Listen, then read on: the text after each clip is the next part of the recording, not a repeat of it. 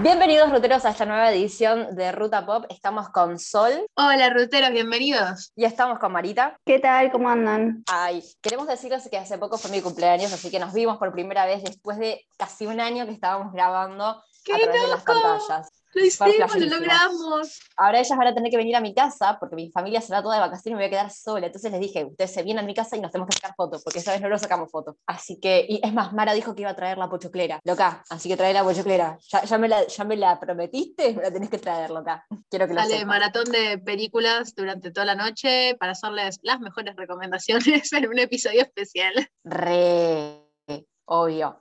Pero bueno, en este, en este episodio que queremos intentar hacer lo más corto posible, vamos a hablar de la nueva plataforma que llegó a Latinoamérica, más precisamente ahora Argentina, pues nosotros somos de Argentina. Era como que no le dábamos mucha mucha onda porque la verdad es una plataforma muy nueva para nosotros los latinos, pero más que nada porque no, no sabíamos qué, qué, cuánto contenido iba a ofrecer.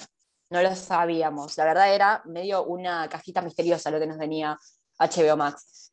Pero cuando llegó, ahora, en junio, díganme si fue en junio o en julio justo, porque me parece que fue, los últimos días de junio. Fue a finales de junio, hacia el 28, si no me equivoco. Claro, fue a finales de junio, pero el mes de DAI, obviamente el mío, trajo la maravillosa sorpresa de que si ustedes contratan HBO Max durante el mes de julio, lo van a tener al 50% de descuento por el resto de la vida. O sea, en el sentido de que ustedes lo contratan en julio, no van a tener, van a siempre pagar el 50% del... Obviamente eh, tenemos dos diferentes, esta vez no tenemos tantas cosas, tenemos solo dos planes. El plan móvil, que está a 110 pesos con el descuento, y si no, estaba el plan de diferentes, de, de varios dispositivos, que creo que tenía para hasta tres dispositivos al unísono al mismo tiempo, y cinco perfiles, está a 162 pesos, 161 con algo. Que bueno, si ustedes no lo tratan en julio, les va a costar el doble, desgraciadamente. Pero la verdad es que tiene muy buena calidad, tiene muy buenos contenidos. Sí, la verdad que veníamos especulando bastante qué era lo que iba a tener HBO Max, si iba a valer la pena o no. Ya de por sí las personas que tienen, o mejor dicho, tenían acceso a HBO Go antes de que llegara HBO Max, siempre fueron como más privilegiados porque la verdad es que pudieron acceder a muchas series que no se podían encontrar en otros lugares. Eh, y bueno, ahora con la llegada de HBO Max, lo que ocurre es que todos los que ya tenían HBO Go se eh, directamente los pasaron a HBO Max automáticamente. Por ende, siguen teniendo acceso a esos contenidos y la verdad que HBO Max tiene de todo un poco, para todos los gustos. Si tienen chicos en su familia o en sus grupos familiares, está todos los contenidos de Cartoon Network. Y cuando hablo de todos, hablo de todos, hasta los clásicos, tipo Dexter, el laboratorio de Dexter. Y después están los últimos estrenos de Warner, o sea, todo el catálogo de Warner está presente. Entonces tenemos desde todas las películas de DC hasta eh, los últimos estrenos que salieron hace poco en el cine, como El Conjuro 3. Esa fue la llegada de la semana pasada. King, y ahora está por llegar Kong versus Godzilla. Que básicamente el contenido que nos trae HBO es pura y exclusivamente, o al menos al principio se creía que iba a ser pura y exclusivamente de series. Y en comparación a otras plataformas, lo que puedo llegar a decir, como a primera vista nomás, es la cantidad de producciones que tiene y producciones que se nota que están muy bien realizadas y que le pusieron bastante peso. A ver, no voy a destacar Game of Thrones porque primero no se hizo con, la plataforma ni nada, pero nada, ya arrancando de que están todas las temporadas de, ese show, me parece que lo mínimo que sí, jamás viste Juego de Tronos, tenés que verlo. Más allá del final, de todo, ¿no? Pero me parece muy un clásico que hay que verlo y ya arrancando de ahí va todo cuesta arriba, que, que una cosa mejor que otra, palo y palo, y me parece que creo que incluso es mejor que Netflix en ese caso. Las series originales es mil veces mejor y ofrece mucho más entretenimiento. Es más, hasta llego a decir que logró eh, generar o atraer al público joven con el tema de las de los, las audiencias adolescentes con, con, como es, con las adaptaciones de libros como El Señor de los Anillos, clásico de clásicos, y por otro lado tenemos a Harry Potter, otro clásico de clásico literario, entonces como que creo que es lo mejor que, que nos está ofreciendo y parece que de la mano de HBO Max se viene una serie de Harry Potter, todavía no se sabe, pero parece que están en tratativas. Así que creo que le, le están apostando muy, muy fuerte y la ciencia ficción y el drama creo que son los dos géneros que más pisan fuerte y, que son buenos. No es que pisan fuertes y pisan fuertes y generan contenidos muy buenos. Sí, a mí me pasa que, por ejemplo, apenas entré a HBO, eh, me vi Euforia. No, no me la había visto antes, me la vi en un día, me la devoré, está muy buena. Es bastante cruda, eso sí, sale mucho de lo que estamos acostumbrados, pero está muy buena por eso obviamente con el tema de los clásicos, como decía Sol, eh, por ejemplo, ahora me estoy volviendo a ver todo desde cero, Sex and the City. O sea, esa serie que me veía 25 capítulos, 6 capítulos al hilo a las 2 de la mañana, bueno, ahora me lo estoy volviendo a ver, de a poquito, de a poquito, pero me lo estoy volviendo a ver. La única macana de, como dijo María, que está El Señor de los Anillos, es que, atentos Tolkien Dillis, si es que alguien nos está escuchando, es que no está en versión extendida que espero que en algún momento la suban en versión extendida, porque la verdad es que es, hay un montón de escenas muy buenas que se pierden, que capaz no son exactamente del libro y son de la genialidad de Peter Jackson, pero la verdad es que hay escenas que son muy buenas, sobre todo cuando la mejor escena de todas agregada en la versión extendida es cuando Legolas y Gimli están haciendo una competencia de quién bebe más, y obviamente, eh, bueno, Legolas, por ser un elfo, no queda, no queda knockout, pero cuando dice un momento, siento una sensación rara en las manos, y Gimli está dado vuelta, tipo, se cae, ja, ja, ja, vos no sabes tomar, vieron los elfos son unas, como unas mariquitas, o algo así les dice, y se cae de la silla, literal. Muy divertida esa escena, o sea, yo las cuento muy rápido, pero es re linda esa escena, es muy divertida. Además, un montón de otras escenas de ellos dos están en las versiones extendidas que no están en las versiones normales. Pero bueno, vamos a ir viendo. Después, una más que me quedó, cuando Sol dijo que también está lo de Cartoon Network, eh, con lo de Dexter, a mí me flashó, me voló la cabeza ver que está Coraje el perro cobarde. Qué lindo ver que está esa serie de nuevo. O sea, la puedo volver a ver con mi hermana para que entienda más referencias, como la de, eh, ¿cómo se llama esto? La de la anguila que está en la, en la bañera y le dice, le dice algo a Coraje como, todos somos bellos por dentro, Coraje te lo juro por Dieguito Maradona. es tremendo ese meme. Disculpen.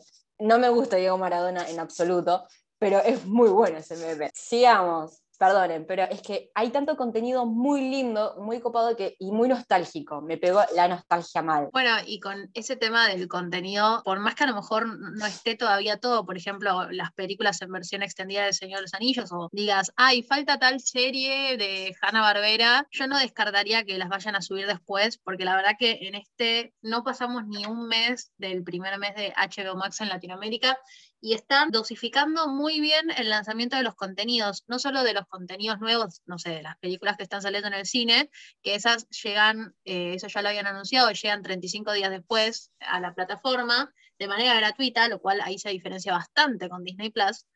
Eh, están, no sé, yo estaba leyendo hace un rato eh, los próximos lanzamientos en julio que van a hacer y teníamos desde series nuevas y temporadas de, de contenidos nuevos hasta, por ejemplo, no sé, van a subir a fin de mes eh, la serie El Mentalista, que es una serie que estrenó hace más de 10 años.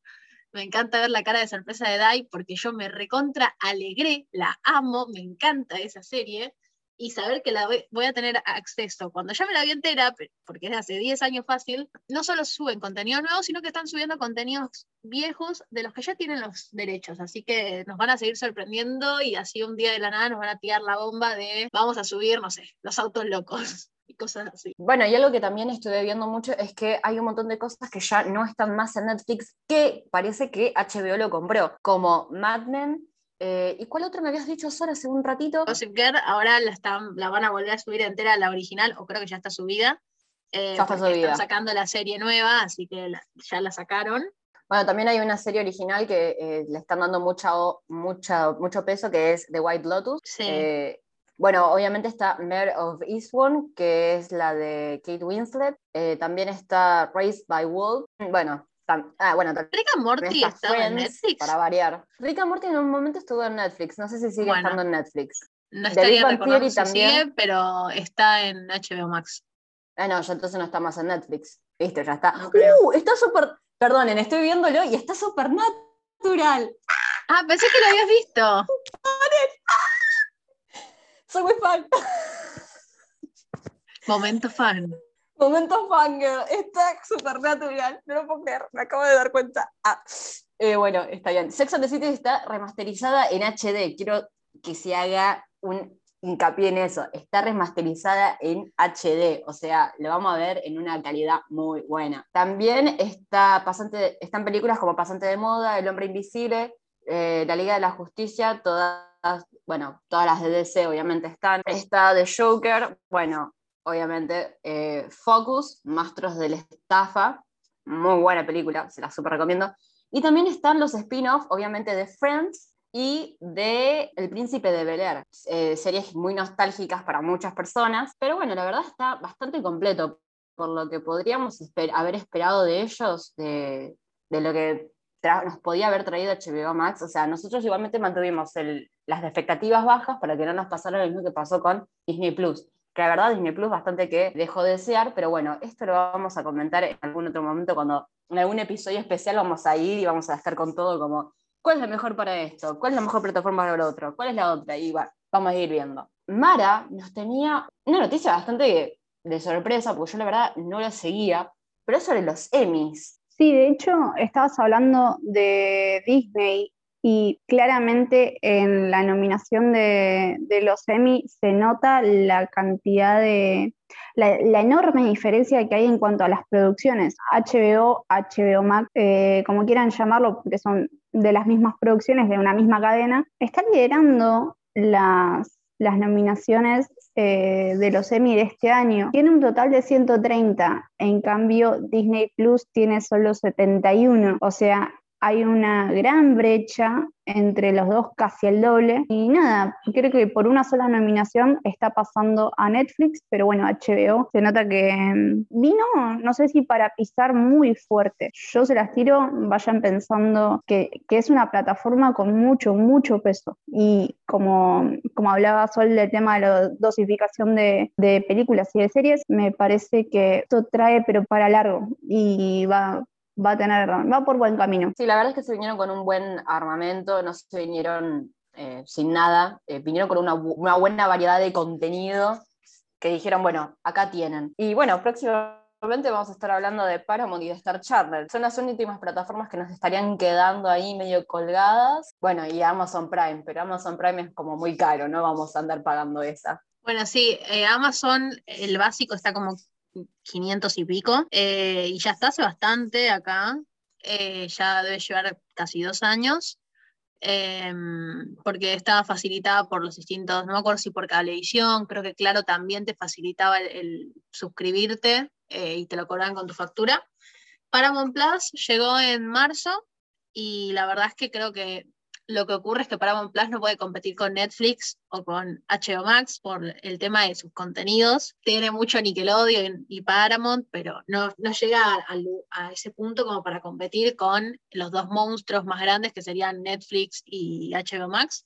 Y Star Plus eh, va a llegar eh, hacia fines de agosto, si no me equivoco, del 31. Así que nada, va a ser como, para mí va a ser la tercera en discordia entre este triángulo entre Netflix y HBO Max, a ver quién gana, porque tal vez no en Estados Unidos, pero en Latinoamérica eh, todos los contenidos de Fox, hablamos desde deportes hasta, bueno, los Simpsons, obviamente, todo lo que son las películas de Fox y demás series tienen mucho peso y son muy pedidas acá, así que veremos cómo le va. Sin nada más que decir, lo último que nos queda es, obviamente, si ya tienen HBO Max, díganos cuál es el contenido que más empezaron a ver o qué es lo que vieron que fue como alto hype cuando me pasó a mi recién con Supernatural.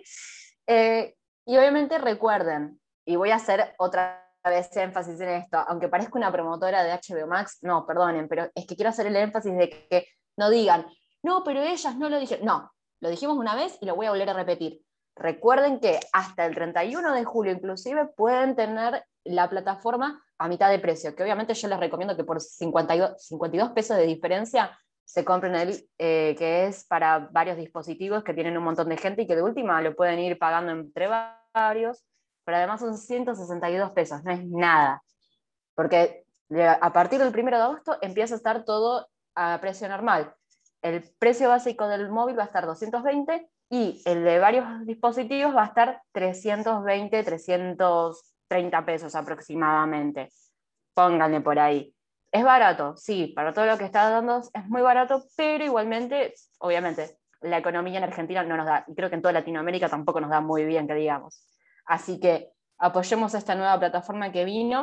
Recuerda que tenemos un cafecito donde queremos, estamos ahorrando todo para comprarnos micrófonos y hablar, hablar, uno, para grabar en mejor calidad para todos ustedes, nuestros oyentes que están desde el principio. Y un pequeño dato, ya en cuatro o tres podcasts más cumplimos un año de nuestras primera, eh, nuestro primer podcast. Así que siempre si pueden andar donándonos un cafecito que lo tomamos entre las tres, aunque a mí no me gusta el café, me gusta el té, eh, sería un re aporte a nosotras. Muchísimas gracias por escucharnos. Nos escuchamos en el próximo podcast.